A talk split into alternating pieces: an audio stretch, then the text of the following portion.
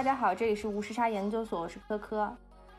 大家好，我是爱谁谁。今天有幸迎来了我的两位本科同学 King 桑和 Aki，还有他们在日本的好朋友 Cherry，来跟大家打一下招呼。大家好，我是我是 King，叫我 King 桑就行。有这个机会再和爱谁谁联系上，特别的难得。我们认识应该到到今天为止，应该已已经认识超过十年了。能再联系上，我觉得是一个特别难得的事儿。嗯，对，有机会大家一起吃火锅吧。说的好无力，也是很直接。我是二零一三年来的日本，先是在日本的大学院，然后待了三年以后就开始工作了。我在小一家小的 IT 公司干了一年以后，现在现在进的是一家酒店管理公司。这样说很低调，不是应该是特别高端的一个酒店吗？也没有特别高端，不是说比安曼好吗？我们酒店有高端的品牌，也有中低档的品牌。哦，是吗？每个人那个体验的感觉不太一样。我们主要是人文关怀。那这段时间酒店业还好吗？这酒店业受到冲击也是挺大的，所以我最最最近也比较闲。主要的事儿是我们大概有四十多家，基本上都在日本国内，海外也海外的现在还不是特别多，正在开始开。但是日本国内的设施除除了东京以外，其实受到影响并不是特别大。因为东京，东京主要是靠这个外来的，靠这英镑的客人，东京的入住率一下减降了很多。但是反而是地方，因为大家东京东京大家都很闲，大家都去地方度假，所以我们就是我们在地方的流失的这个这部分外国客人都有日本本地客人给我们补上了，非常的感谢。所以日本现在疫疫情严重吗？东京 lock down 了。我还想说，等疫情结束了以后，我要第一个冲过去玩。阿 K，Hello，我是阿 K，我跟爱是谁是高中同学吧？对，我来日本第七个年头了，现在本科毕业之后读研究生，之后就在一家 IT 公司工作，主要是做日本国内市场，中国啊、美国啊那些方面的通信的，怎么样在日本开拓市场这方面的工作的。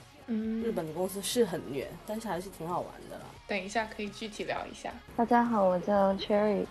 我是一七年下半年来东京的，我之前是在法国和新加坡生活了三年和四年，然后来日本的时候是一个完全没有语言基础的状态，就是五十音图都不会，然后是以语言学校学生的身份过来，玩了一年，玩了一年半，可以沟通吧？啊，可以沟通，那也还不错。King 桑、阿 K，你们来一个公正评判。我觉得他讲很好，就之前我们，但之前主要是上一次我们见的时候喝太忙了，到后面都已经不记得了，你知道吗？但都有安全回家，有安全回家。一般出去喝酒，就是女生大家集体出去喝的话，可能像我们这样不太在乎形象，但是一般跟男伴儿，不管说有没有正式的在一起，一般一起出去喝的话，都会比较节制一点。肯定会。哎，那如果是？大 party 呢，也不会喝那么多。大 party 的话，大那就更矜持了。哦，因为他要钓很多人，那不是很累？哎呦，精的呢！感觉这个可以单独开一期。对，关于日本女生钓男人的方法。这还是聊回正题。最近的话，日本因为呃东京奥运会被取消嘛，然后还有这个疫情相关的事情，我觉得又引发了一些比较大的和广泛的讨论。然后包括日本社会的一些事情，我觉得整体来说还是比较有意思的。我不知道这个东京奥运会，呃，整体来说的话，日本民众对他是对他是怎么样一个态度？然后现在取消了，大家又是怎么样一个态度呢？本来日本要搞奥运会，本来日本经济一直就是已经在处于一个平稳、逐渐缓慢下滑阶段。然后呢，好不容易等来了一个时机，然后可以促进整个日本的经济发展一下，还是一定程度，我觉得大家是充满期待的，各个产业、各个行业。但是这下好了，等了很多年的，等了七年的一个大苹果突然没了。我周围有很多日本朋友自己也在讲。之前日本为什么这跟那个肺炎的疫情有关系？日本其实很早就开始有报有肺炎了，但是他一直就说我们都还控制的比较稳定啊什么的。然后他又说我们根本没有人数上升那么快啊，其实根本是因为他没有在报，你知道吗？他就根本就是他一切的医疗措施，就其实也就是大家没有引起重视嘛。最开始最开始刚开始国内武汉有疫情的时候，其实日本人也就觉得最多就是一个不一样的新型的一个流感。就像那种感觉，嗯，也就是因为流感其实也有致死率的嘛，其实它就感觉是一个我们从来不不认识流感，谁得了也就谁倒霉，谁死了也谁倒霉那种感觉。其实大家不用很大惊小怪这样子。但是后来呢，对，逐渐开始，哎，好像疫情在各个国家都开始有发展了，日本人也觉得，哎，好像日本也开始有那么一两个有一点紧张。但是呢，日本政府其实一个是不重视，一个是因为奥林匹克你想马上就要开了嘛。你不可能因为这个，然后万一不开的话，它的损失很严重啊。然后也不能说它打压吧，它很多都没有报，其实就它很多地方报上来的确诊了多少人，然后报给国家，国家其实都没有报出来，然后最后公布在那个厚生劳动省的那个主页上面就显示的每天增幅很少。然后所以大家一直会有个错觉，觉得日本嗯没有疫情爆发很严重，很缓慢。那是因为自己得了的人，他根本不知道怎么去检验。而且他也不知道他是不是得了，他想去检测，然后日本的医院没办法给你检测，其实就是一套很不完善。现在是稍微就是好一点了嘛，但是这次也是因为彻底奥林匹克现在变得不能举行了，所以他也就直接放弃了，也不能说放弃了，就是他也得为了明年七月好像开始检讨举行嘛，他得在那个之前把这个彻底搞完了才行。所以现在就开始正常的开始能检查都检查，现在就这两天突然一下。每天都说新纪录，东京一天超过有四十个人增加，怎么怎么样？然后东京的那个都知事就像市长一样那种人，他就说：“哎呀，我们现在要开始迎来了像纽约前一两周的那个状况，要开始爆发了，这是最关键的时候。”我不知道我这个是不是阴谋论？我觉得，其实，在在日本，它要普及这个检查是非常简单的一件事。他他行动就是日本政府行动力非常高，但他一直到这个奥运会延期这个消息放出来为止，他都没有进行检查，没有进行普及的原因也是为了他希望扛到最后一刻，希望尽量不要影响到这个奥林匹克的正常进行。但是后来看瞒不住了，再瞒的话，这个事态可能是真的爆发出来，而且这个责任谁也扛不起，所以瞒不住了，那就干脆放挺放挺了，就不瞒不瞒了，该检查检查，该报的报。我觉得也不仅仅是日本疫情的问题，对，因为这么多国家人去到任何一个地方，没人来了。对，我就记得前段时间打车，就是我是去年十月回东京的嘛，回东京以后就经常打车，就是我就觉得那个时候就觉得大家都已经开始备战奥运了，我心里头还没什么感觉呢。就是打车的时候你就能感觉，就是它一个是出租车里面都放了很多什么外语的对应的什么标签儿，然后有的可以直接扫码，就是帮你翻译。然后就最最让我就是受到震撼，我觉得哇，奥林匹克就是马上就在眼前了，是因为我那天打一个车，司机是个女的，她不仅是个女的，还是个黑人。哦，这么国际化。哦！现在其嗯，现在其实东京很多的很多的出租车司机，有一次我也是差一点就打着，就是外国人。现在就是很多服务业就是非常积极，其其实也不是今年开始，很早以前前两年开始吧，就很积极的引入这个外国人，外国员工。我觉得都是跟奥运会是不能说没有关系，嗯，然后有时候跟司机聊天也能看出来，就老爷爷，老爷爷说我学我学英语呢，我还想学学中文 这么优秀，就是大家都对这个奥运会非常期待。然后昨天我又打个车，然后那个我说常打车，我也想问，打车不是很贵吗？对啊，你这样讲在视频里面暴露出来，距离近，我家附近那个车站又远。我最近腿脚又不太好，已经太晚了，跑偏了。回来回来，那个老爷爷说，确确实比去年，因为现在正好是日本赏花的季节，正常来说，这个这个时候应该也是外国客人非常多，正好有这个 spring break，有是春假。对，但是今年这个这些该有的都没了，所以今年比去年的他收入可能减了三四成。奥运会取消也是，其实挺影响收入，而且挺令人失望的一件事儿。一个是没有办法，大家就什么山洪啊、海啸啊，什么人力不可控制的事情太多了，大家其实都挺佛系的。反正是延期嘛，对该开还是会开，所以难都干在这，就是总总有一天会变好。船到桥头自然直，一切都会过去的。这个接地气了。但是我想问个问题啊，日本是不是？政府没有那么强啊，因为我之前听到一个新闻说，政府要求说所有的中小学关门，然后没有人理他们，是不是感觉日本不是一个强政府的社会？就是政府的控制力好像没有那或话语权好像没有那么强。这要分有好几个层面来讨论。首先，日本文化的问题了，这样开始。你想，他都说的是自诉，自诉就是希望你建议你强烈建议你不要这样子，但是他并不是说就是就是你必须得这样子。哦，所以就是大家是可以有选择权的，其实这是一个问题。东京都知事还不是强势，他说的是要请，就是希望大家在家里不要出去。建议日本基本上不会把话说死的，就跟他们平时做事一样，他们都会留有余地的。然后还有一个就是怎么说，你往好听的讲是日本比较民主，然后所以大家都有话语权。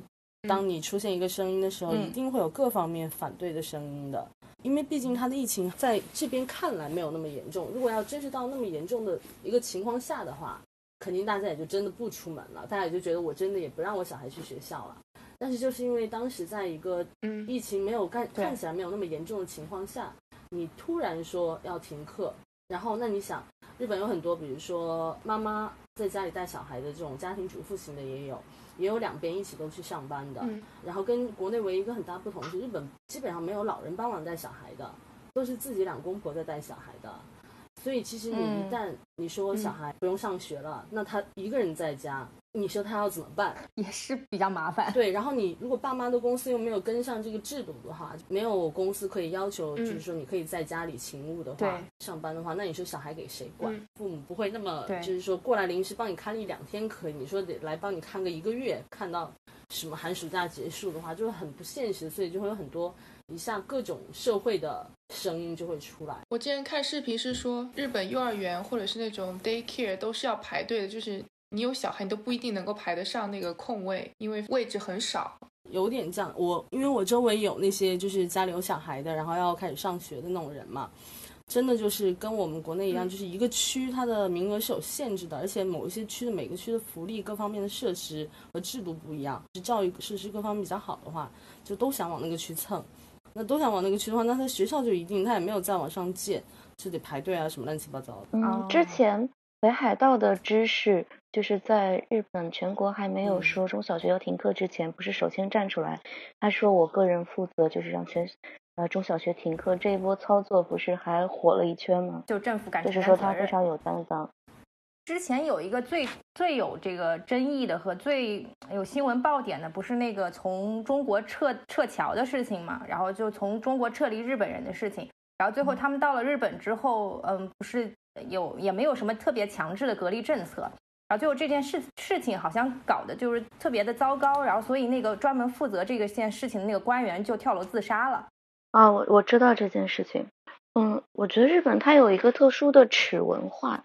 我之前听说过，就是有一个大学的教授，他的学生因为论文造假，然后后来被查出来，结果呢，这个大学教授就自杀了，因为他觉得他的学生做出了这样不诚信的行为，那么他作为老师是要负责任的，那这样他自己的学术，包括以后面对他的同事，可能很多他觉得嗯没有办法去承担，所以他就选择了自杀这样的方式。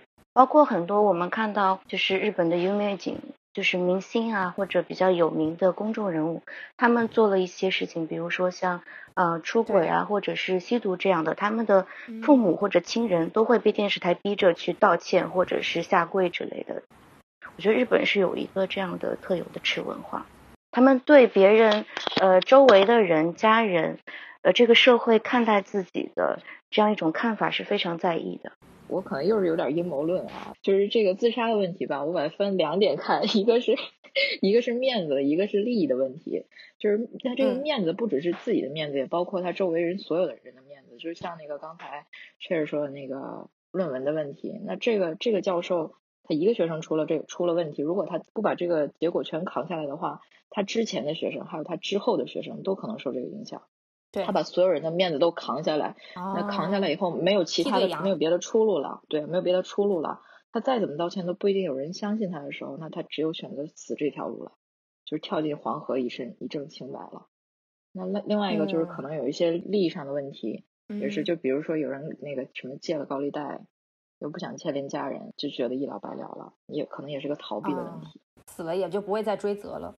但是日本呢，应应该是处于这个环境因素，就是灾害比较多，所以对可能对生命的这个重视就没那么怕死，所以 看的比较开。对他没那么怕死，所以他把死放到前几个选项里。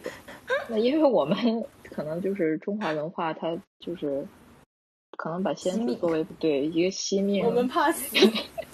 一个惜命，对我们人生多美好，那么多东西需要享受。另外一个就是那个，我们可能把它看作孝孝文化、孝道文化一个部，可能是儒家文化一个部分吧。这个死自杀一直都不是我们前几个选项，所以在我们这个文化里面，可能是一个就就是一个挺不可思议的选择。从小听到那些什么日本武士道精神，然后好像都是有一种以死谢罪的结局的感觉。切腹还还切出花来了，还有还有一套文化，我的妈！你把这个讲好听一点，就是他们很在意别人的看法，不想给别人添麻烦，他们就把全部的责任都愿意揽在自己身上。就在日本，大家是真的很在意别人的想法，所以才会就说一个很轻一点的例子，就不要说这么沉重的话题的话，就是日本女的为什么出门都会化妆，因为她觉得那是对别人的尊重。你懂我意思吗？就是啊，他的人生感觉就是像在为别人、为周围的人而活的那种意思，就是什么都会在意大家的想法。我这样做会不会给我周围围的人带来麻烦？嗯，比如说，如果我今天生病，我今天请假不去公司上班，我要跟大家道歉，我要跟说我给大家添麻烦了。比如说，我们五个人一起在进行一个 project，然后虽然说我可能，比如说我没有做一个很重要的一个任务的话，我只是做一个很普通的工作，我。一下不去，突然不去的话，我也是给大家造成麻烦。就是可能如果我不知道，如果在国内的话，其实像我自己的就学的话，那今天你 cover 我一下，明天我 cover 你一下，就大家本来就好朋友，就一起做一件事情就 OK 了嘛。日本人不是这样子啊，日本人他会觉得很对不起你，就他即使心里不这么觉得，他嘴上也一定要这样讲。就是就是有一种他很在意不要给周围人添麻烦的一个心情，导致于。这些是一个极端的例子的一个结果，嗯，所以像刚才 Cherry 说那个大学教授那个也是，就是就像 Kim 说的也是，就是他不想，他得他得自己一个人把责任都揽下来，他才觉得他他对得起自己或对得起周围对他好的人或怎么样，就就是那种感觉啊。就一个你也可以说他逃避，一个就是他本来文化就是有这样子的在里面，我觉得是的。我之前还看过一个社会学家的一个实验。就是说，日本人他是一个是非常注重 mana，就是一种社会公德的，然后他们也非常注意不给别人添麻烦。但是，呃，如果比如说等红灯的时候有一个人在涩谷他提前过了，那么就会很多人跟他一起过。但是没有第一个人过的时候是没有人敢过的。这还蛮有意思。日本这个法法不责众啊，法不责众，在就是在日本就是体现到一个极致。他说这个就是不给人添麻烦，已经从个人的这个。价值观已经上升到社会价值观，就是你给人添麻烦，不是说你心里边不好受，是大家都会一起来鄙视你。所以这个不给人添麻烦，就一一方面是有些人他心里面他可能就是有点讨好型人格，国民性吧，有点有点讨好型人格，也也有一部分呢是就是外界压力，他已经成为就是社会的社会价值观，大家共同需要遵守的这个这叫什么规则的一个部分，游戏规则。嗯，对对对。那平时会觉得拘谨和压抑吗？就在这种范式下的话，我觉得挺好的，因为我个人觉得，因为我小时候就是我父母就从小成长环境啊，原生家庭就是这样，就是我父母经常不在身边，所以我我就习惯跟别人保持一定的距离。所以就是来日本以后，我就觉得比较比较舒服，每人之间大家不给人添麻烦，所以会会保持一个安全距离，一个是保护自己，一个是就是不那个不麻烦别人。嗯，这对我来说挺不错，但是我也有一些朋友呢，就是家庭环境大家就是兄弟姐妹比较热闹的这种，来了日本以后就觉得不太习惯，就是觉得好像好像大家都挺冷漠的，对，有有一些距离感，我有这种感觉。你看我请假，我就觉得，哎呦我的妈呀，我只是身体不舒服，奶奶的，为什么我要跟那么多人道歉呢？但是当你真的，嗯，怎么说呢，就是入乡随俗吧，就是。就是慢慢的被影响成这样子，就是一部分的想法也会变得很日本。其实，嗯，对。所以就真的，当你可能大家一起工作，一个 team 做的很好的时候，然后你你也会确实也会觉得，哎，不好意思，真的怎么怎么样，也有也会有这种想法。但是你就会觉得不不需要像他们很多人把自己逼那么紧，给自己没有出口，所以日本人才那么喜欢。我觉得也是他们就压力大嘛，然后所以晚上一定要喝酒啊，一定要去唱 K 啊，然后一定要去续好几拖啊。所以日本人是很有集体荣誉感的吗？我觉得与其说集体荣誉感，就是他比较比较害怕。比如说，如果如果这个事儿大家一看一起干干成了，这个荣誉是大伙儿的；如果这个事儿没干成，那这个原因是谁？这个责任在谁？也不是自己，不希望这个责任落到自己身上，他就不希望自己来扛这个责任，所以他想他就是至少把自己门门口这盘雪扫清楚。我也觉得是这样子，反正就日本人都感觉他们压力挺大，他们没有出口嘛，所以他们才有这么多娱乐活动啊，各种出口啊。我刚想说的是，现在基本上我公司是还比较好，但是肯定还有那种存在那些叫什么，就是跑哈拉叫什么职权权力骚扰、滥用职权这种吧。然后或者是或者是性别骚扰，就是这这种什么什么骚扰类的之类，但很多地方还是有嘛。其实就是因为大家都要发散，找一个自己的出口。哦，我觉得是这样子。对我听过一个同学说，他的公司的社长是不喜欢社员看他的脸的，所以社长一旦进入到公司，所有的人都要背对着他，就是包括在电梯里也是。我没有体验过这样的文化，但是我听说是有这样的皇帝出行，我难以想象那个氛围。哦，对对对对对，无颜见天颜。我刚刚在阿提还讲到一个，就是说日本女生都会化妆，就是为了不给别人添麻烦，或者表示一个尊重的方式。我之前还看过梁文道的一个呃采访，他就说京都的人他们的话术会跟其他地方很不一样，会很注意，说的非常的含蓄委婉。他说，呃，比如说这一天，呃，邻居跟你说，你的妻子现在素颜也越来越美丽了呢。嗯，其实他不是为了夸奖你妻子的素颜美，他其实想说的，真正冰山下面想说的是，为什么你妻子最近都不化妆出门，实在是有点失礼。好多日本人都是这样。但是我在看到这种文化的表达的时候，对我来说是一种冲击。我会觉得，如果就是我的家人或者我被这样说的话，甚至我要去理解他冰山下的那种含义，对我来说会是个挺大的压力。是拐弯抹角，而且养成这种思维习惯，好像你别人说任何好话，我听进来都觉得别人在隐含一些什么别的意思。我可能刚学日文，刚来日本的时候会这样觉得，就会觉得他们都是拐着弯说话的，你就觉得他到底是说的好还是不好。然后，但是呢，后来我又到后面，我觉得发展久了之后，你就会觉得其实日本人是好好懂的，就是等你到再待了一定程度之后，你就会懂。就像说一个简单例子，日日语里面有一句话叫“意游”和“意游”，就是有点像 “it's okay”。比如说我要买个东西，你可以说 “it's okay”，就是我要这个东西；你也可以说 “it's okay”，就是我不要这个东西，就是同样一句话，你只是语语气的不同。但一开始你会真的就，即使在日本，现在还有很多日本人，有时候会根据某一些场合，他会分不清这是要还是不要。也会有这样的状况，但是我的意思是说，当你在这里待久了之后，你是逐渐能了解他的行为模式和他的心里想说的意思，然后你就自己其实是能抓到他们的 tempo 的，就其实也觉得他们很好懂，就其实他是想说这个意思，就刚才刚才 Cherry 讲那个例子，一听，比如说我 Kim 就知道他就是这个意思，也可能会有很很真诚的在夸你的时候，但是你会懂他是在夸你，还是在拐着弯跟你说一件什么事情。而且你在这里久了之后，你会发现，如果你他在拐着弯跟你说话，而你很直白的回答他的话，其实他会懵逼。对，对他可能不需要，对他可能不需要你回答的这么直白，可能对他也是一个压力。比如我举一个公司的例子，就在工作上来，比如说我们有 business 的一些呃 condition 的一些东西要谈的话，日本人一定不会把话说死。就像刚刚我们说那个肺炎，他让你自诉，也不是让你。一定要在家，他不会强制。就不到一个阶段的话，就他话都会留有余地。比如他，比如这件事情，他百分之百可以答应你，他也不会说百分之百 OK，他一定会说。基本上是 OK 的，没有问题的，就是大概说成这样一个意思。即使他有这个决决策权，百分之百已经是 OK，他都不会这样说，因为你不知道，比如说明天天塌下来了，我比如举个例子，明天地震了，那我无法给你这个兑现这个承诺的话，就是他一定不会说死的。所以你在跟他交涉的时候，你当然也不会把话说死。然后，但是这就是一个很有趣的一个现象，就是怎么样在大家都不把话说死的前提下，然后这件事情又是在往前进行的。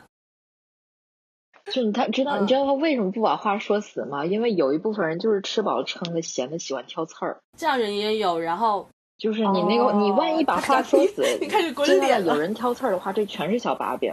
日本人对责任这个东西吧，就是看得非常重的，大责任小责任，他就是多余的责任他是不会往自己身上揽的，所以他有这个肯定给自己留条后路，他不会把话说那么死。对，留点余地。嗯。对，同样在这个语境下面，就是只要不是那个纯外来者，就是完全不理解这个公司文化的话，不理解这个环境，一般很容易被这个环境影响。大家你就知道是怎么回事儿，知道他不把话说死，但是理解他的意思，所以这个工作一般都是能顺利进行下去的。对我感觉就是文化差异也蛮大。要是我领导没有说明白，我就一直追着他。所以你到底是否要做这个，要不要做这个？我觉得他应该会被我烦死。其实我在公司也是这样，我就会问你到底要 说什么意思呀？既然讲到那个日本民族性的事情，我觉得可以再多说一句。嗯，我我其实自己有一个比较深的感受，不知道对不对？因为我们之前也做过韩国相关的节目，我觉得韩国人好像整体来说的话，还是比较能够接受西方的一些思想文化，然后而且甚至有一些崇拜西方的思想文化的感觉。但我感觉好像日本的话，他的自己的那个文民族文化这个自豪感比较强烈。而且，嗯，感觉日本的这个内在性啊，就是内在的这个约束性比较强，好像很少。我觉得日本是一个，嗯，多多民族文化融合的这样一个情况。感觉日本人对自身的这个身份认知还是比较强烈的。我不知道你们有没有这种感觉？我来日本的时候发现一个很有趣的现象，就是他们日本人出生过年的时候是在神道教里面，就他们会去神社。嗯，结婚的时候呢是在教堂，但是死的时候是埋在寺庙里的。就是他们的信仰的一个文化根基，其实你说是非常坚固，但是好像中间有很多的流动性。嗯嗯，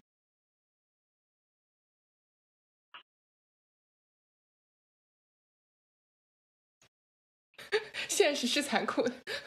对，而且神社办神社办婚礼那天只能办一场。我们公司也有教堂，那个教堂一天可以办好多场。我们在那个青青影泽，此处可以打一波广告。真的，此处可以打广告。青影泽有那个高原教会和石石头的那个教堂，那个你可以，大家可以先去看看。觉得环境不错的话，可以在那儿结个婚什么的。不过说到就是这个日本人对自己的那个，就是自己东西、自己的民族还有生活习惯的认可，像之前我有朋友。对文化自豪感。之前我有朋友的妈妈，她是呃素食主义者，然后在日本玩的时候，就去很多餐厅，然后要求说能不能就是做成素的，就不要把那个把那个肉的那部分去掉。然后那些大部分餐厅都表示没有办法，嗯，就是他们觉得说我这个食物只有这样子的组合才是最好吃的，我没有办法，因为因为你个人的就是喜好或者是。呃，饮食习惯来改变，你们有这种感，就是有这种感受吗？在其实行行业业都有这种现象吗？我觉得有，但是怎么讲，就是这也是有好有坏嘛。就是就是因为他这个精神，所以他才会铸成了他的职人精神。就他做什么都才会做的那么细，做的在自己的领域里面就一定要做到最好。可能那个只是他认为的好，但是那毕竟是他自己。意识里面认为最好的东西，他会希望把那个呈现出来。往好的方面想的话，是有这个的一个弊端。然后，但是往不好的方面的话，确实是就是他，我觉得确实像你刚刚说的那个，呃，韩国和日本，我自己也觉得比较不同的是，日本虽然说有明治维新的时代，当然它也有就说不恰当的词崇洋媚外的时期。但是即使像现在，其实日本也是，就是大家也会比较喜欢外国呀，也会觉得外外国的比较好啊。但是其实没有那么的严重。就是他们骨子里面还是觉得他的大和文化、大和精神、他的职人精神。之前有段时间我看日本的电视，我觉得日本很会做这种电视节目，就是他会，比如说举个例子，日本有个综艺节目，就是呃，他讲就是比如说日本的什么什么产业、什么什么公司，比如说日本的百货店好了，然后他比较日本的百货店和国外的百货店。然后有什么不同？然后他会让国外专门做这些的专家，然后来日本来考察。然后日本做这些的专家，比如说日本呃伊势丹啊什么什么这种专门的专家，然后也去日本的这些，比如说梅西或怎么样的地方去考察，然后会互相介绍自己，呃，口大洼里怎么讲？执着就是他们。坚持的一些部分，这样子。当他做这种比较之后，然后你就会发现日本很多地方其实做的很细，然后可能当然他的编辑各方面也有关系，然后就会日本人会觉得哇，呃，外国人就会觉得日本怪不得这些地方做的这么牛逼，就是因为他们做到这么这么这么的细。然后他又把这样一个节目放在日本的对呃播报里面，就会让大家更加觉得我的民族文化是好的。就他们的那个传媒，他们做这些也做的其实很到位，我觉得。就是他会让让他们自己更强化对对对，让自己更加坚信我的文化，我的这一切都是好的，而且是其实去到外国也是会被认可的。但是你说中国文化，中国文化没有你像李子柒那么受欢迎，像或者你你说我是我是朝鲜族，你说韩国他自己的民族文化不好吗？其实它有很多特别美的地方，但是我觉得是这个民族性格但是性格的问题。就是我们中国人就是大而化之，韩国人就是好玩就行了，就是我我爽就可以了。日本日本人呢，他他有这个特别吃苦、特别抠、往细了抠的精神。所以你看，像我刚才在我刚才打开这个，嗯可能因为也是那个工作的关系吧，我们我们公司主要是旅馆，主要经营的就是日本旅馆。我之前还想当那个旅馆老板娘来着，去看很多这些东西。像它这个是日本的这个什么颜色，还有就是关于颜色，它每个颜色有自己的名字。然后像这种这种花纹什么的，很多游客来日本专门就买这种小手帕、小东西，就买这个花纹。嗯它这个每一个都有自己专门的名字的，每个季节都都有这个专属的颜色、专属的花纹什么的。这个它分抠的特别细。然后像那个日日本酒，那个日本酒嗯什么米什么磨到什么程度，发酵到什么程度，嗯就是那个乳酸菌它有都都有多嗯。有多少种类，它都出好多的书。就像那个红酒，你考什么这些日日本日本酒也是有的，抠到这么细，它才有有这个本钱，有这个立场，好意思跟外边说我有这个文化。对，对，而且。我感觉日本出产的东西，就是说它的制作流程首先分得非常细，而且重点是每一个步骤上负责的人都非常有责任心，可能就跟我们刚刚讲到一样，他们他们对自己的东西就是不想麻烦别人或者不想出错，保证了每一步都做得特别好，所以最后的产品就真的是质量上很长一段时间都是领先世界水平。对，一定程度上是品质的保证。嗯，对，也是品质的问题。一个是，然后我 又说到工作，我自己亲身体验，因为我们公司也是有旅馆，也是有就是一般的 hotel。日式旅馆它讲究的不是你说客人来了，一般的那个外国的 hotel 的话，我们叫这个 service，员工提供的就是一般的服务。这个 service 就是你要求什么我给你什么，客人的要求就是就就是命令。但是就日本、一般的日嗯日本旅馆呢，它有一套自己的自己的这个 rule，有一套自己的规则。你进来的话，就像这个 RPG 一样，有很多的规则你要遵守，你才能体验到这个里面的乐趣。就像你去泡温泉，嗯你就不能穿那个不能穿衣服不能穿泳衣，而且就是大家你进到这个大浴场里面跟大家一起泡的时候呢，就是有一些规则要遵守，你不能你最好是坐着，不要把水淋到别人的身上，然后那个毛巾啊自己的不自己东西要保管好什么的，有些这种小规则要遵守，你才能体验到这个日式的这个乐趣。就跟嗯日日本到日本旅馆来，我们就是日本旅馆的服务员提供的这叫什么？不叫 service，我们叫 hos hospitality。这个叫怎么怎么说？对，这个跟 service 不同的地方是有一些我们自己主张的东西，我们不是完全迎合客人的。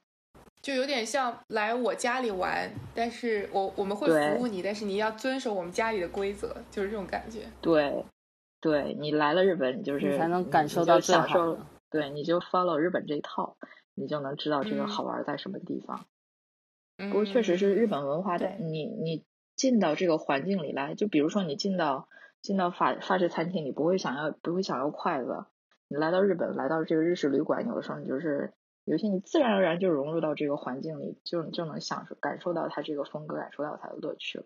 能创造这么一个环境，也是因为日本人这个追求精求精求细，有点好找茬的这个这个性格。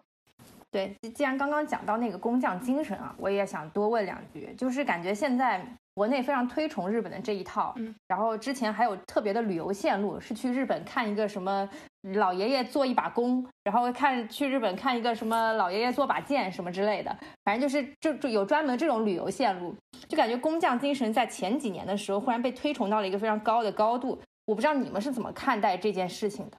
工匠精神，我觉得中国也有啊。日本这两年比较火，是因为日本的这个政府，一一个是日本有一个观光立国的政策，就是吸引那个外国游客来玩儿；一个是呢，他想那个振兴地方，因为地方有很多的小中小企业，就是小职人，他们就是家庭作坊式的。这个他们现在火起来，对跟一个是靠那个亚马逊最近也开始搞这个支持小小小产业的活动了。之前他们的发展很大一部分是靠，就像我们这种比较对自己有有要求的那个旅馆，一个就是靠这种旅游业，跟日本这两年的政策有关系。我我总觉得说这个可能有一点负面影响，就是他太过于执着于在某一件事情上，灵活性不够。你像中国这种小作坊，感觉哪里赚钱，他还会跳到哪里去搞一搞。但日本就是他好像你看他就死抠一把剑，或者死就是死跟这个一把剑较劲儿，就感觉他的那个其他的这个发散性思维不足，很容易越做越窄。对，所以很多现在这种小作坊呢，没有后继人，就是有可能这个手艺到这儿就失传了。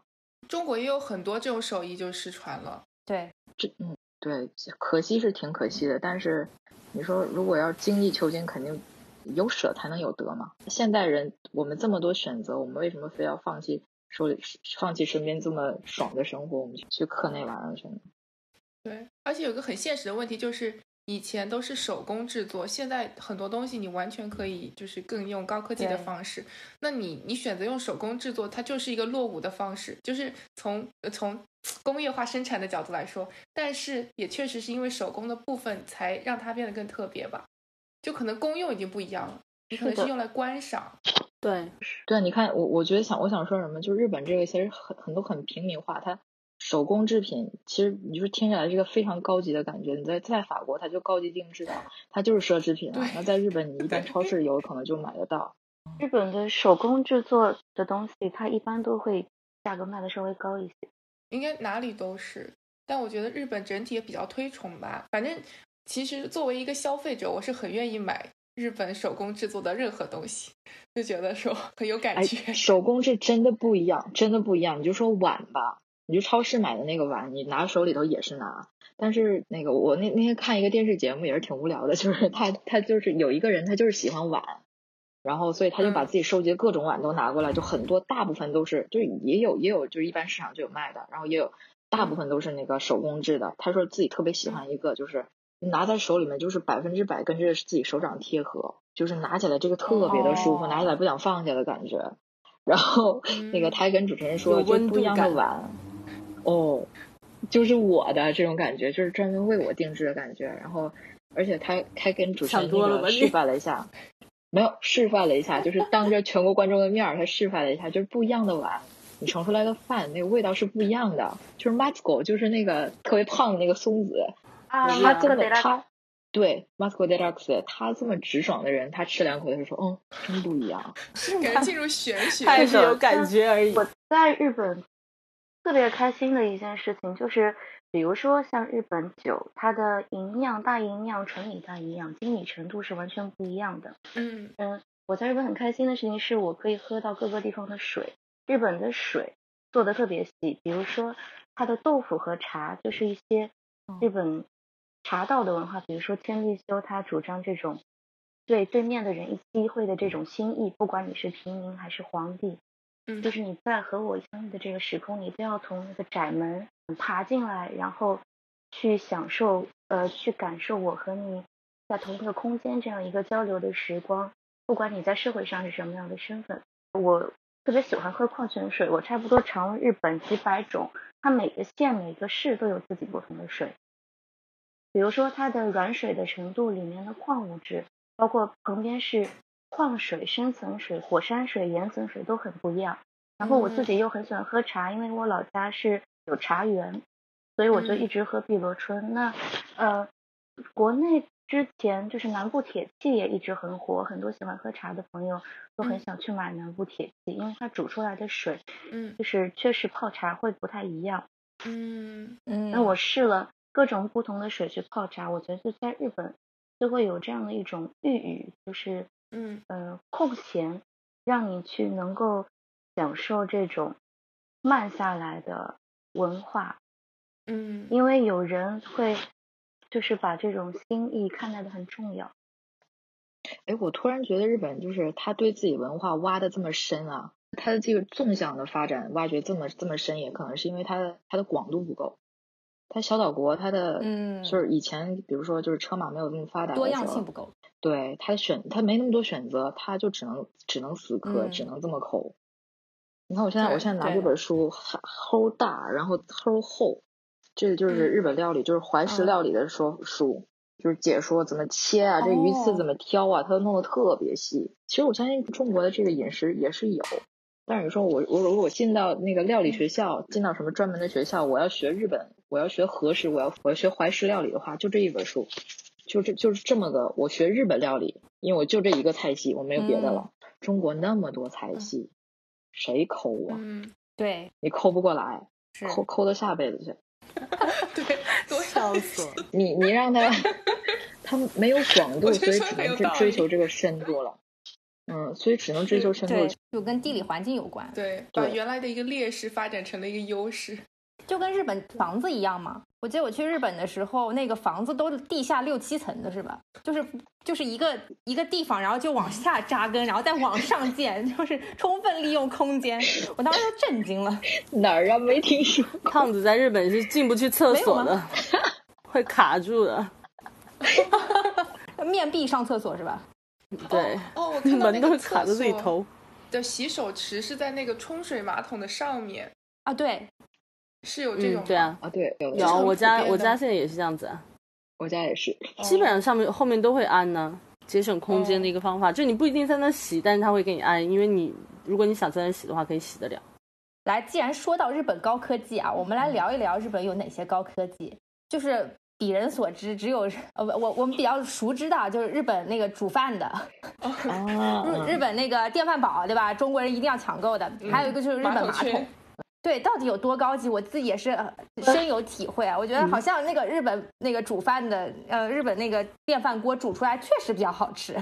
就是因为他职人精神啊，就是他把那个做的能多细，他把那里面蒸汽啊，怎么样的那个蒸汽怎么走，就是他有电视节目都播那种怎么样才能做更好吃，他是有研究的。你想，我们就搞个电锅能蒸熟就行了，哪要求它蒸的好吃啊？我在法国看了一个电影，叫做《刺猬的优雅》，是讲一个法国房东去他的一个呃，就是中高产阶级的日本客人家里面做客上厕所，然后他一坐到那个马桶里面，那个马桶就自动打开打光放交响乐，放交响乐这个这个是需要定做的。这是一个 deluxe 的如厕享受。像很多日本家里的浴缸是不是都是恒温自动蓄水什么的？没有，你说的这个就像，你说我们普通人家里就是一个缸。你说的嗯生活当中的高科技，一般也目前就还是有钱人的高科技，就是哦现在日本也不全是卫洗力，就是恒温浴缸也不不全是，但冲屁股的马桶是大家都有的。冲屁股的马桶啊，酒店也不止不不一定全是。基本上，像我们酒店比较好，我们是全是冲屁股的。但是你要说就是浴浴基店本上都是冲屁股的，硬广没，有不是冲屁股的，然后也有那种合适的，但都很少很少。合适是怎么样？但很少。合适就是那个蹲的，咱们那种蹲的马桶。哦，所以那天我们在群里说，日本应该不会出现抢抢厕纸的情况。结果他们抢的最厉害。要不要？日本就天天上厕纸，那为什么呢？不是有冲屁股的马桶吗？你得擦干净啊。它不是有烘干吗？有吹风啊。厕纸确实它这个资源是不缺的，但是日本人，然后那个一有什么事情就是非常喜欢去抢厕纸。哦，我猜有时候你不着急嘛，等不了他又嗯冲啊又空啊什么的，你就一擦就多快啊！对我日本朋友说，当时是因为那个大地震三幺幺大地震的时候，然后最先没的是厕纸，所以大家会觉得一一一旦有灾难性的事情的时候，然后经常在一个地方囤的话，必须手囤的是厕纸，所以大家疯狂抢厕纸。这回这回是本来嗯有那个谣言说，因为那个口罩什么卖完了嘛，有人有谣传说这个厕纸的原料是从中国进的，所以因为那个中国的就是货运现在进不来嘛，所以就是担心嗯厕纸的供应不够，哦所以这回抢。然后之前三幺幺的时候哦是供不应求，所以抢。这次比较比较魔幻现实主义说，就是说原料一样，所以不光是厕纸，就是那个 napkin 什么的，就是女性生理用品可能也要。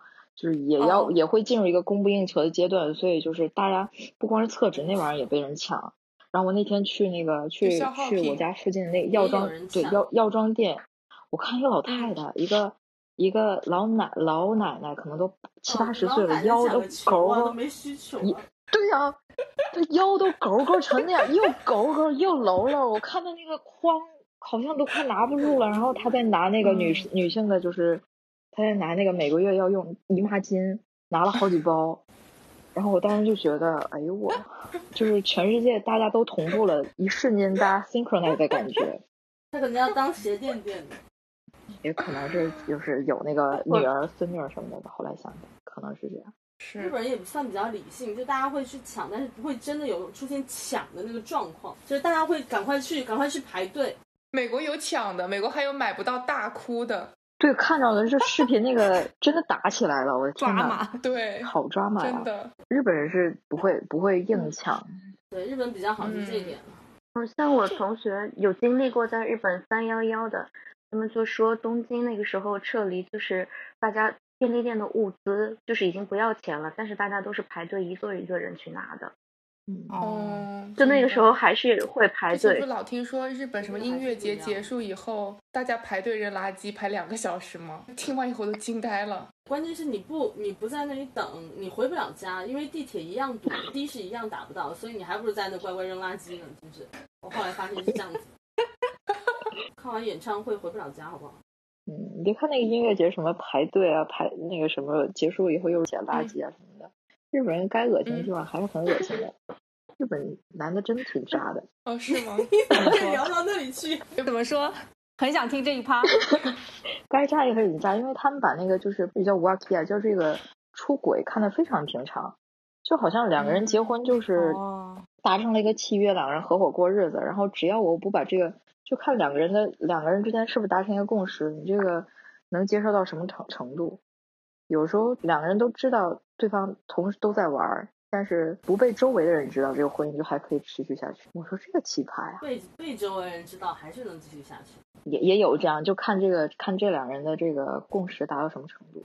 对，这个也是我们非常想问的话题。女性都是在家里做，就承担家庭责任嘛，然后男性出去赚钱，然后男性赚完的钱回来。就是交交给家里嘛，然后很多时候就是男性失业了之后，然后女的就把婚一离，然后把钱一卷，男的就从此流落街头。你把这个说的太难听了，是不是有没有这种故事？有有很多，但是咱们爷爷那辈儿吧，特别的多，因为就是其实日本家庭主妇也挺压抑的，你看。就是他不管不光要负责每天家里面的这个就是打扫卫生，要要顾孩子啊什么的这些家事以外，其实就邻里关系，包括孩子在学校的关系，甚至这个老公在公司的人际关系，他都扮演很重要的角色。而且他的生活圈子又这么又这么狭窄，每天可以自己就真的用在自己的自己身上的时间其实非常的少，他这辈子活得特别压抑。但是如果没了老公，来自老公这部分的收入，生活又没有办法进行下去。你说老公每天在外边家里的压力，他有地方发泄，他那个老婆自己的呢？你说他忍了这么多年，好不容易有一个翻身的机会了，那不 抓紧吗？嗯，就是现在了，就 now never 了。日本前几年不是有一个很有名的日剧叫《朝颜》，就是说主妇下午三点钟的恋爱，就是他们在晚上丈夫回家之前要把饭做好。所以她能出去婚外情的时间，就是在她呃小孩和丈夫还没有回来之前，在她准备他们的饭之前的这样一段短短的时间。嗯嗯，对，有你说你说她有有时间偷情的这种主妇，说明她老公这个养家能力还是不错的。那有的有的可能老公嗯收入就是那么多，有的有的太太可能还要用这段时间出去打工呢。那打工一般做什么呢？一般是去什么超市或者就是 convenience store，嗯，就那种临时工。嗯，对，临时工，咖啡店啊，超市啊，收银啊，对，嗯，因为以前就不是一直都说日本女性不工作嘛，那现在还是这种情况吗？有条件谁想工作？周围挺多工作。但每天在家里做家事也很无聊哎。年轻一点的现在还挺多的工作的。嗯嗯，我周围的吧，我周围的日本的女的都挺多，都是两个人都是在工作的。我周围，比如说我周围有课长是女的呀。有本部长，有那个董事是女的，我们公司的，就当然也是要为了做给外面人看，但是其实现在我周围的女的就两边都一起在上班挺多的，嗯，有一些可能女的要比男的还要强，然后男的也算是也不要脸了，也就觉得吃晚饭也 OK，也想开了。但是确实是不要跟自己较真。对你，你有独立的工作，有独立的生活，自己过那么爽，结过婚就要放弃那些，现在。以前可能就大家把这个看作理所当然，现在我这么多选择，我不一定，我就跟你结婚，不如我自己一个人过，那可能就不结婚。男的想，哎，别这样，那你该干活干活吧。这个大家有共识的话，现在都是可以商量的。嗯，就是我公司的话，其实现在政府还是比较多，就是支持一些女性啊，然后结了婚之后还是可以工作的一些制度，因为可能像之前就是比较没有这种制度，就是不完善，就是两个人真的要。做工作的话，那小孩谁管？因为我就是他们没有老人看小孩，像我们这种文化，他们没有的。那你肯定得有人来看小孩嘛，对不对？那你又没钱养请保姆的话，他们也他们没有他们没有请保姆这种文化，其实很少。然后那，最后的话，现在就是比如说公司，公司的话有那种就是呃，你生了小孩之后，你可以有那种时短制度，就你每天可以晚上班和早下班。哦。然后或者有一些中小型的企业，为了吸引更多优秀的一些职员，比如说包括女性职员，她 OK，你可以把小孩一起接过来啊，或怎么样，其实有很多现在有相配套的一些制度在完善，所以根据这些制度完善，所以也还是增加很多，有很多女性其实也是想工作的。可能以前并没有这个机会，那肯定老公挣得多，那他肯定也得在家看小孩嘛，对不对？你别说老公挣得多，老公挣的不如老婆多，老婆也得回家看小孩。以前这样好多呢，多不公平啊！嗯，我有一个同学在日本，他是做英语培训类打工，但是他说他做英语培训，其实他们教小朋友，嗯，大多数其实是一个育儿性质，就是在妈妈们上班的时候。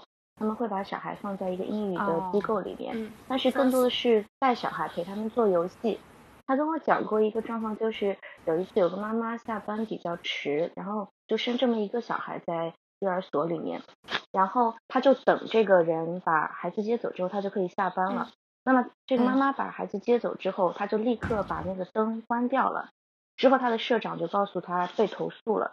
就是好像妈妈接走之后，他立刻把灯关掉，给对方的信息就是我特地为了等你才等到现在，就给对方有一种哦有点不舒服的感觉，就因为这件小事投诉。不然那不就是这样子吗？你说你日本人就他就是说，但是你作为一个机构，你不可以做这样的事，就是你不要让别人有这样的心理负担。那既然讲到这个男女的问题啊，就是之前因为最近在呃，也是我们聊这个想要聊这个日本话题的一个起因，就是我们在 YouTube 上面看到了一个日本妈妈的日本有钱人家的 这个家庭主妇的工作的一天，对，然后当时很震惊啊，就是说，哎，有钱人家，嗯，居然是就像刚刚阿 K 说的，就是日本人，日本人是不请那个保姆的。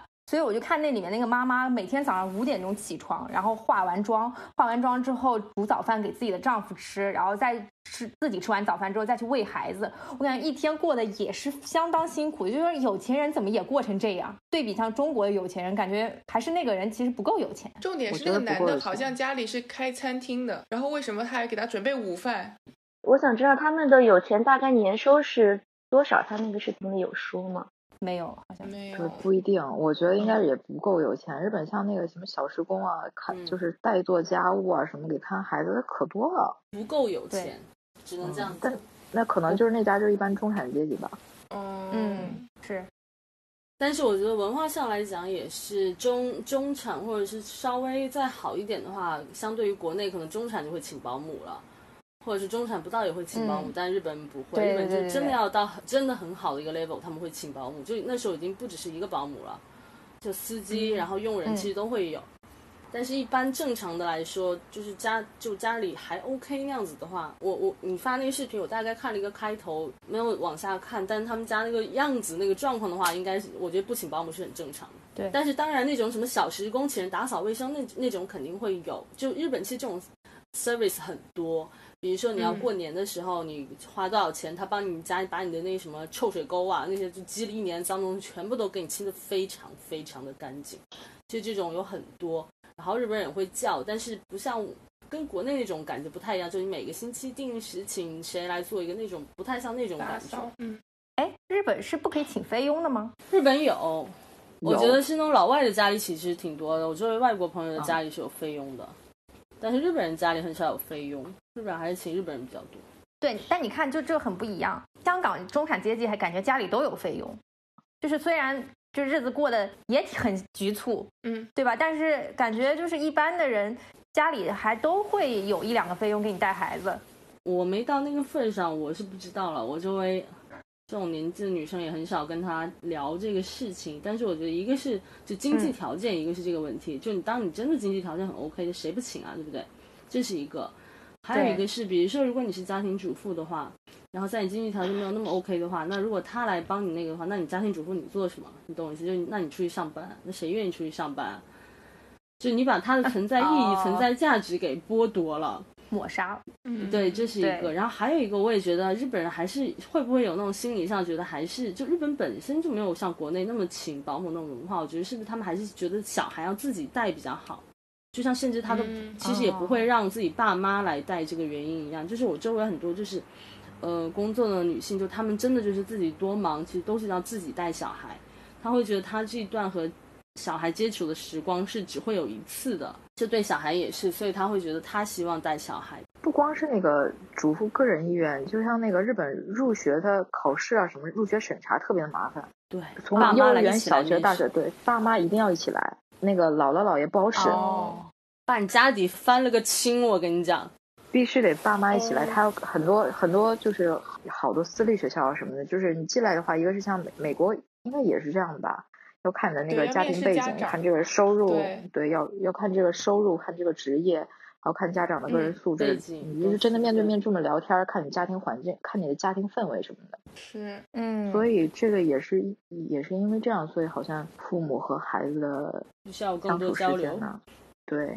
那既然讲到这个，日本离婚率高嘛，或者是离婚这件事情在日本舆论压力大吗？不大吧，没有国内那么大吧，我觉得。哦。就我觉得挺多人离婚的，还有离了三次的什么的，我靠，都无语了已经。不是一件好事，但是其实。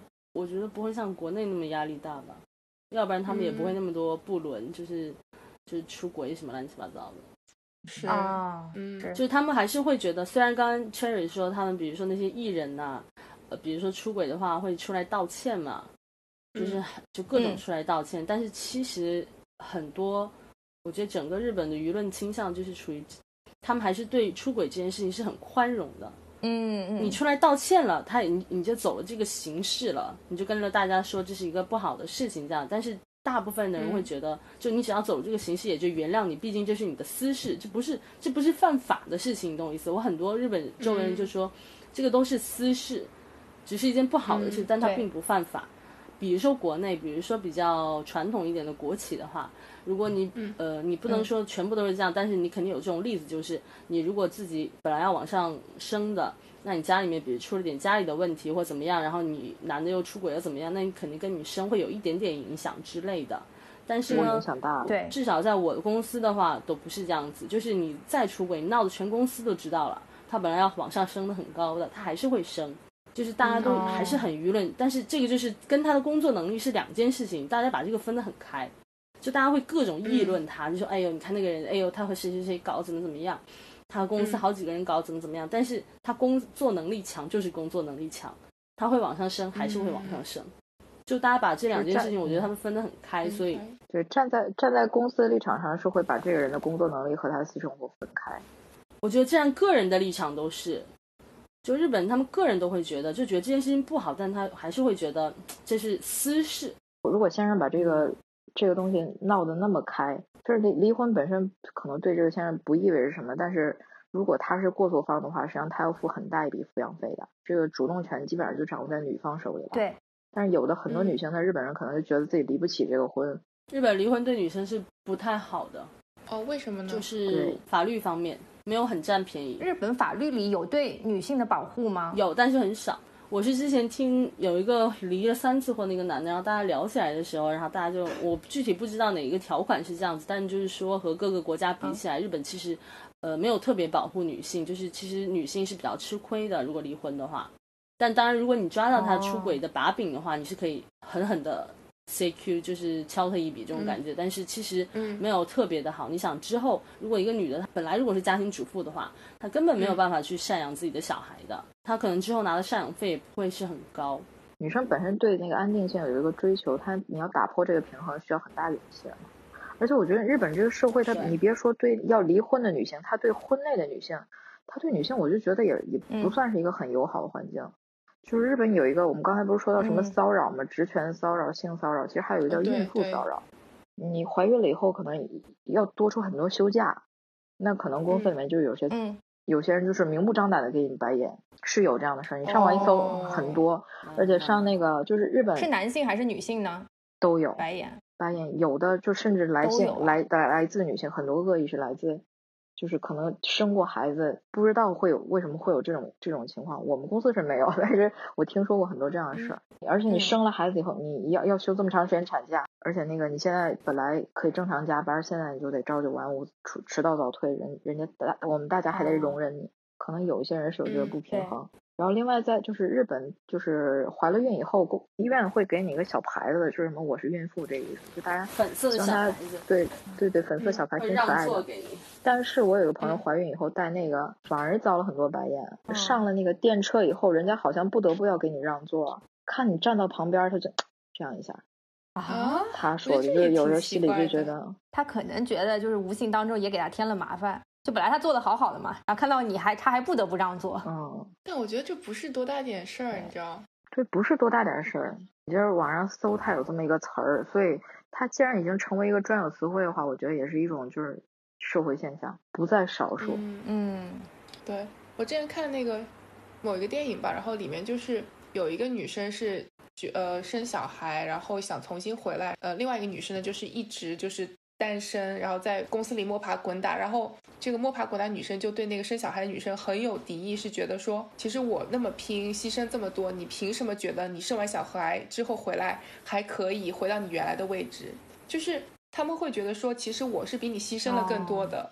然后他他不能够接受，呃，那些离开职场一段时间的人，就好像什么都没有发生过一样，云淡风轻的回来，那觉得不公平。对，本来也是这样子啊。你想，她去怀孕生小孩去了一年，然后回来，那你在你不在的期间，那可能其实已经发生很多变数，也不一定啊。对。所以就是，所以我觉得我周围比较好的是，你说那种对孕妇，就对刚生完小孩回来那种压力，我会感觉得到。其实在我周围，因为我旁边那个我说的刚当科长那个女的，她就是生完小孩回来的，但是她也会会觉得，就是还是就很典型，像日本人，她会觉得我给大家添麻烦了，我不在的时候，然后我现在得赶快追上来，所以她有很。积极努力的，赶快要在尽尽可能短的时间内把她 miss 掉的一些事情都补回来。那当他补回来了，那他本来能力也强，那他也就生了，然后大家也不会觉得怎么样。嗯，但你你有没有想过，他这边他一方面要把落下的工作，他落下的进度补回来，因为另外一方面他要照顾孩子，他可能还在哺乳期，他身体也不是很舒服。但是我的意思是说，就是大家都互相体谅的话，其实就是会很 smooth 的再回到一个好的状态。就是因为可能我觉得是一个巴掌拍不响这种东西都是。对你如果天生一副就是我我无所谓的回来了，哎，我就生个娃，我回来怎么地了？就那种感觉，那周围人也一定一定会有不舒服的一个心情的嘛，那也是可以理解的，我觉得。但是说一个是我觉得像你你们公司环境是一个大家都是精挑选出来的人，大家的工作能力都在那儿。你说换成一般人呢，有些人他想追，他不是那么容易追得上来的。大部分人就是至少百分之八十吧。我觉得是有这个有心无力的事，我觉得一个是就是你的态度问题，其实就是女性生育这个话题，我觉得在每个国家都有相类相类似的问题啊，特别是东亚文化下，嗯，不管是日本、中国还是韩国，我觉得其实都有一定程度上的这方面的问题。但其实也还好，我们公司男的也有产假呀，男的一样休产假，自己老婆对啊怀孕了，然后就产了个一年回来。但其实我们还是一个日企嘛，也不算是外企，所以我觉得有在往好的地方改善的一个。怎么说倾向和努力的一个趋势，我觉得就是一个可以认可事情。当然说，当说很慢呐，或者是日本本来就也是有想很多很传统想法人很多，但是也是没有办法的事情。但这就是看个人的选择。你要不喜欢，那你可以去外企嘛，对不对？对。既然聊到这儿，我们可以聊聊那个日本的工作环境啊。就是普遍印象中就觉得日本人工作都超勤奋，然后加班都很拼命的感觉。那现实中是这样子的吗？我觉得听阿 K 讲，感觉就好像还好。每天加班哦，真的吗？哇，我加班加的快起飞了，已经。我跟你讲，我应该这样讲，我的地方其实是很 white 的，就就不是那种不好的地方。刚才我也说，就是我说的感觉是我的公司也是好，但是你每个地方你工作的内容和工作的性质不一样嘛。但是跟他们两个比，我是最普通的那种。正常的上班族，我工作内容可能会比较忙，这本身就是工作内容比较多的一个部署。然后正常呢，我们公司上班朝九晚五嘛，早上九点要上班，晚上五点四十五要下班，呃，就是正常定时是这样子的。但是我们公司就有，就比如说有呃 super flex 啊，就是你可以每天只要十点到下午四点。或者是你其实每天只要上一个小时，你都是可以自由调整的。所以我可能有时候很忙的时候，那我就会一直加班，那我们也会加到十二点啊，也会超过十二点这样子。然后可能那样会持续一个月、一两个月、两三个月都有很有可能。但是当我比如说临时有什么事情的话，我需要请假的话，我也是可以请得了的。然后也会让周围就大家互相 cover 这样子咯。因为肯定不可能大家都一直每天这样坚持，或者是没有一点自己的事情了嘛。但是我上班的话，真的是加班比较多，然后也确实是，就连你听着我公司这么 white，都还是会有那种，就是我旁边也有，当然也会有部署，因为毕竟你加班有加班费嘛。呃，我们公司是到了管理层就没有加班费，就是你加多少班都是你就包含在你那个底薪和你的 bonus 里面的。但是像我们这种不是管理层的人的话，就是你加多少当然会给你加班费。那很多人其实他就是你说难听一点，有些人是真的是忙然后在加班。像我的话就巴不得赶快回家，我巴不得赶快去和朋友吃，你知道吗？就你这么加班，就是没朋友的会变得，因为你永远都参加不了，你知道吗？但是呢，呃，我周围也有那种就是不一定说结不结婚吧，就是他会为了挣加班费，就可能他没有那么忙了。但是他还会在那里一直耗的，这是一个为挣加班费的情况。然后还有一个是对，还有一个是他的上司没有走，他会觉得他不好意思走。哦，这个是日本很常见的一个一个状态。老一点的企业一直会有一个想法，就是我要在这里显得我很忙，让上司看到。就是这也是有一点传统的。对，我觉得这样想法的地方很多。其实，但我公司的话也有这样想法的人。然后，但也有像我这样，就是赶快做完，赶快拍拍屁股走人就走人。然后我也不会管，说我上司还在干怎么怎么样。我把我的事情做完了，有没有什么要我帮的？没有要我帮的，我也就赶快走了。我也有我自己的事情，我有我自己的生活。所以，如果说，比如说我是晚辈，我比前辈先走，那前辈会有意见吗？就在比较传统的公司里面，当然会。你凭什么走？要不然前辈也可能会有刁难你的前辈，就给你再给你点的工作，让你不要走。很有可能的，因为日本我觉得根本上是跟外资一个很不同的是，它不是靠你个人的绩效考核，就是它不会开除你的，就是除非你不犯了那个不违法、不犯这种事情的话，他是不会开除你的。基本上日本是你干的越久，工资就越高，然后你只要不出什么错，你就可以一直干下去。嗯，是，所以跳槽很少见吗？不能说很少吧，比较少，不会像国内跳那么多喽。但是这也是因为，呃，本身根本上的一个原因，就会他们觉得你跳槽一定是你之前做错了什么，一定会觉得你之前是有什么问题，你才会去跳槽，所以他们不会把跳槽这件事情当成是一个就逐渐把自己工资提升的一个跳板，觉得。但现在不一样，现在比如说国外像我们这种人也很多，然后可能我周围也很多人跳槽。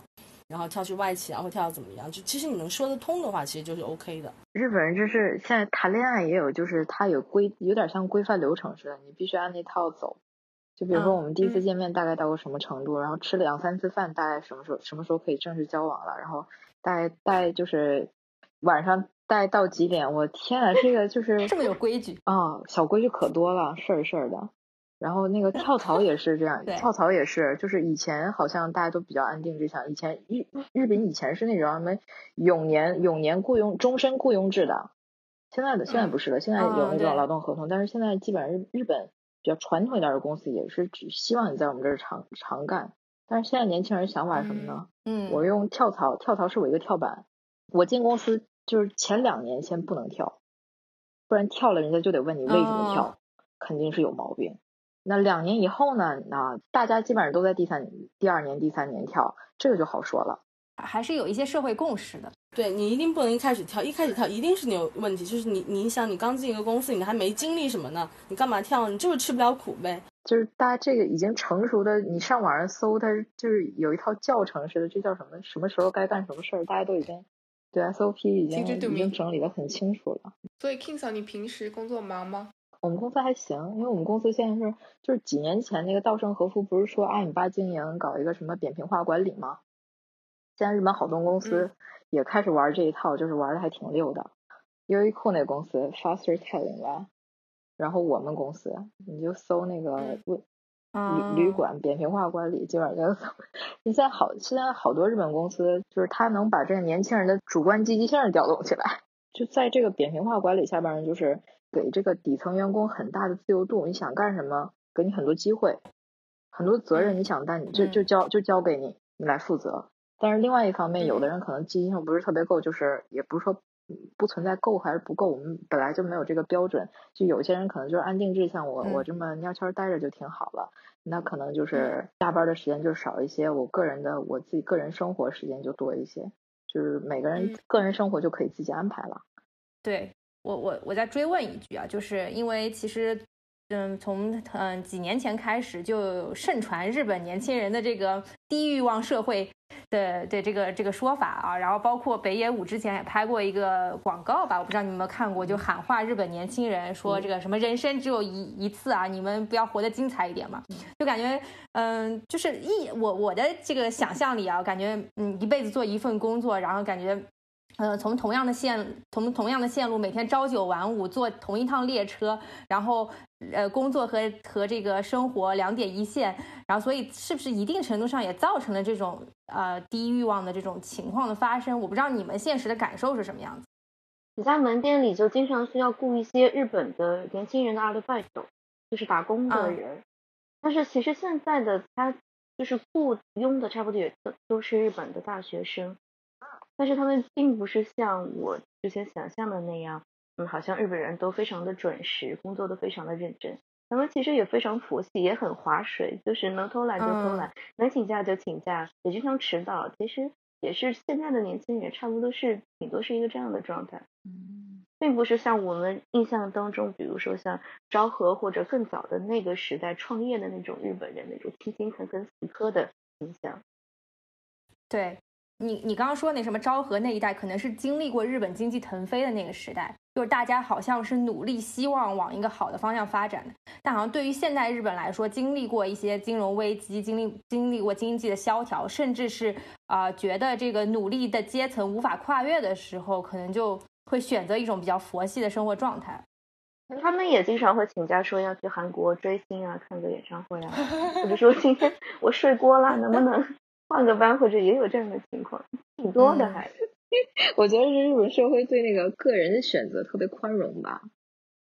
像我那个，因为我我之前的工作环境就比较复杂，就是你说我我在现场待了将近两年，然后现场我们是复杂到什么程度呢？就是有学历上面啊，学历上面有初中毕业的，然后也有博士毕业的，年龄上面呢有不到二十的，有七十出头的，所以每个人的需求啊，每个人的选择又非常的不一样。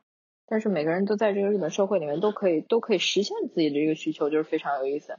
像我刚刚提到那个有个博士毕业的小姐姐，她就喜欢待那个小地方，她就不想走。她家好像是医生世家的吧，想去哪儿都可以啊。但是她她的选择就是，我就想待在这个小地方，我就想安安稳稳过一辈子。然后另外我还有就是，但但是一起工作里面呢，有有一些人就是他干两年他就去别的地方了，因为我们的移动也是非常自由，你申请了就很容易，很可能。很大程度会通过，他他可能就想我们全国我全国都住一遍，有可能。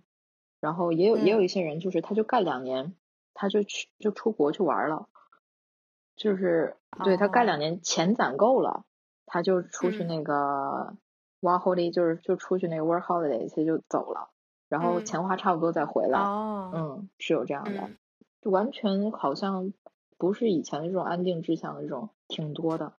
感觉都活得很潇洒，对，所以我我我的工作环境里面就是那个安定志向的，并不是特别多，所以我就觉得就是个人选择吧。就日本这个日本这个社会好的地方就在于你可以选择你的人生。那社会福利是不是也很好？就感觉你也不用为自己的养老担忧。对，挺不错的。我本来要讲的就是，其实跟 Kim 说的有点重复。他说是可以自由选择，我觉得就是你最底线的生活是有保障的。所以你才可以去选择，你什么都不干，你这样跟 Cherry 说，你可以去搞一个 a r b i t 就打一个临时工，你一个临时工每个小时有一千日元，就六十人民币。你要是勤快点打临时工，你可能比一个刚毕业进一个大公司的人的收入还要好，不用有那么多的那个叫什么洗白力束缚，就是你你也不需要有那种一天的临时工，或者是你可能只去一个月那种，就是他不会需要自己，为了他不属于一个公司而他会没钱。到吃不了饭，然后他也不会因为他没有属于这样一个地方，社会对他的福利就会到很过不去的地方。你最低保障有了之后，你可能大家就可以很安逸的过，你懂我意思吗？所以就是有可能就可能就刚才说昭和那些人，他们可能经历了泡沫时代，但是因为我觉得是因为他们苦过。他们因为苦过，然后又经历好的时代，所以他们才有那种心心情。觉得现在已经很好了。对，然后现在就是因为就是因为就是一直是一个好的状态，其实就是没有多差。其实你说日本经济一直下滑，那你想英镑的这么多客人来，就是怎么说它也都是一个先进发达国家，就是它一直处于一个不会死的一个状态。然后大家也都活得挺好的。我刚出生下来，你说现在这一年轻人，其实就挺像我们这一代，我们这一代也就是爸妈都有房有车，就很多其实也就是啃爸妈嘛，对。但日本其实也一样，就是他现在生下来，他一样可以，他就上得了学，一定。他上得了学之后，然后就看你要不要上学，其实就是不是你上不起学。然后你不上学的话呢，那你说你就说你初中小学毕业，你也一定是可以活得下去，一定是可以打零工活得下去的。那你活下去，你说就像如果是像 Kim 说那种不安定志向人，他也可以就出去 working holiday，出去玩啊，出去见各种事情啊。日本的 visa 又是全世界基本上最方便，去哪儿都可以。他可以很自由、很没有压力的活下去，就是没有没有压力逼迫他，他自然也不会有一个特别多人有特别大的志向。哦，而且那个对资本主义社会笑贫不笑娼嘛，你就是从事风俗业，你去使用一下自己天然的这个就是物理资本啊，这个也是能干出能干出花来的。一番事业，能出名，对，也是一番事业。日本，我就很多人以前都打过那种，就是 host host 的那种，打过那种工，大家都都不觉得这是一个不光彩的事情，就觉得我以前做 hospitality 做的很好那种感觉，你知道吗？我以前我能做那个，说明我颜值 OK，是一种认可。特别是最近像什么，就是 Roland 他们出名了以后，好多人瞄着他们大学毕业专门去干这个，就是很好的日本很不错的大学，比如说像。庆应啊，东大这样的学校毕业的女生，她们也会去，比如说银座去做陪酒的行业。那这样的行业当中，她可能能接触到更多的，比如说政商的要员。但是就是她在那儿，他接触接触了政商要员，她有这个，哪怕他接触到政商要员，哪怕他遇真遇到一个伯乐，他有这个在酒店工作过的这个经历，对他来说也是人生污点。他能干好是日本很宽容，对，很宽容，但是。怎么说呢？他一方面对这个人生选择非常宽容，一方面对你的这个履历其实也挺挑刺儿的。就之前有过，好像也成了新闻吧，就是一个一个女的，那个大学毕业了，正式工作，那个公司都录取她了，后来发现她有过在酒家打工的经历，就把她辞退了。他的这种开放和狭隘、温和保守同时存在，嗯，就是像《菊与刀》里面，它是两种非常极端的文化同时存在的，嗯，就。比如说，大家对别人自己的看法或者形象都很重视，但是街上也有很多男扮女装或者或者穿那种学生的水手服这样的人也很多。但是，但是在中国可能会很多人，大家都会回头看他或者很压抑。但是在日本，嗯，就是要是看也是偷偷看，大家基本上都不会去太多的注视，也不会很大惊小怪了，因为太多了这样的人。今天非常感谢三位日本友人，也不是三位身居日本的友人，在这个特殊时期跟我们一起聊一聊这个日本社会的事情。但我觉得听上来啊，我觉得这个社会的复杂度还是非常高的，有很多我们确实没有办法。呃，全部讲完，然后我也有很多自己想问的东西还没有问到，但是呢，由于这个节目时间的问题，我确实没有办法。我觉得就是这期节目可能是我们以后要做日本系列的一个开端。对，就是我觉得我们可以做成锵锵三人行这样的形式，就是时不时把日本拎出来聊一聊。我觉得就有很多可以继续进一步探讨的地方。呃，和就是更更加深入去挖掘的地方。今天这一期节目就大概泛泛的聊一聊我们对日本的感官，但是我也希望说下次还有机会，咱们再约时间，我们再做深入一步的探讨。今天这个非常感谢这个三位嘉宾的参与，然后在节目的最后，我们还是要想一个那个加入无时差研究所听众群的这个暗号，就你们随便想一个词就可以了。今天下大雪，然后我家楼下的樱花还开了，我觉得是一个。奇景就是在你们看到樱花的时候，还能看到飘雪。我喜欢是樱春雪，而且我们今天正好相互在一个下大雪的时期，我觉得挺浪漫。樱春雪，高端了。我觉得樱花也是日本文化的一个代表嘛。嗯，对对对对对对。那好，那听众朋友们只要关注无时差研究所公众号，然后在后台输入樱春雪，就可以获得我们听众群的这个二维码，然后大家直接扫码进去就可以了。对，所以这期节目就到这里了。然后我我还是在郑重其事的发出下一期节目的邀约啊，那个希望各位有时间的时候我们再约。对，好，那那今天就到这里了，谢谢大家，谢谢大家，拜拜，拜拜，拜拜。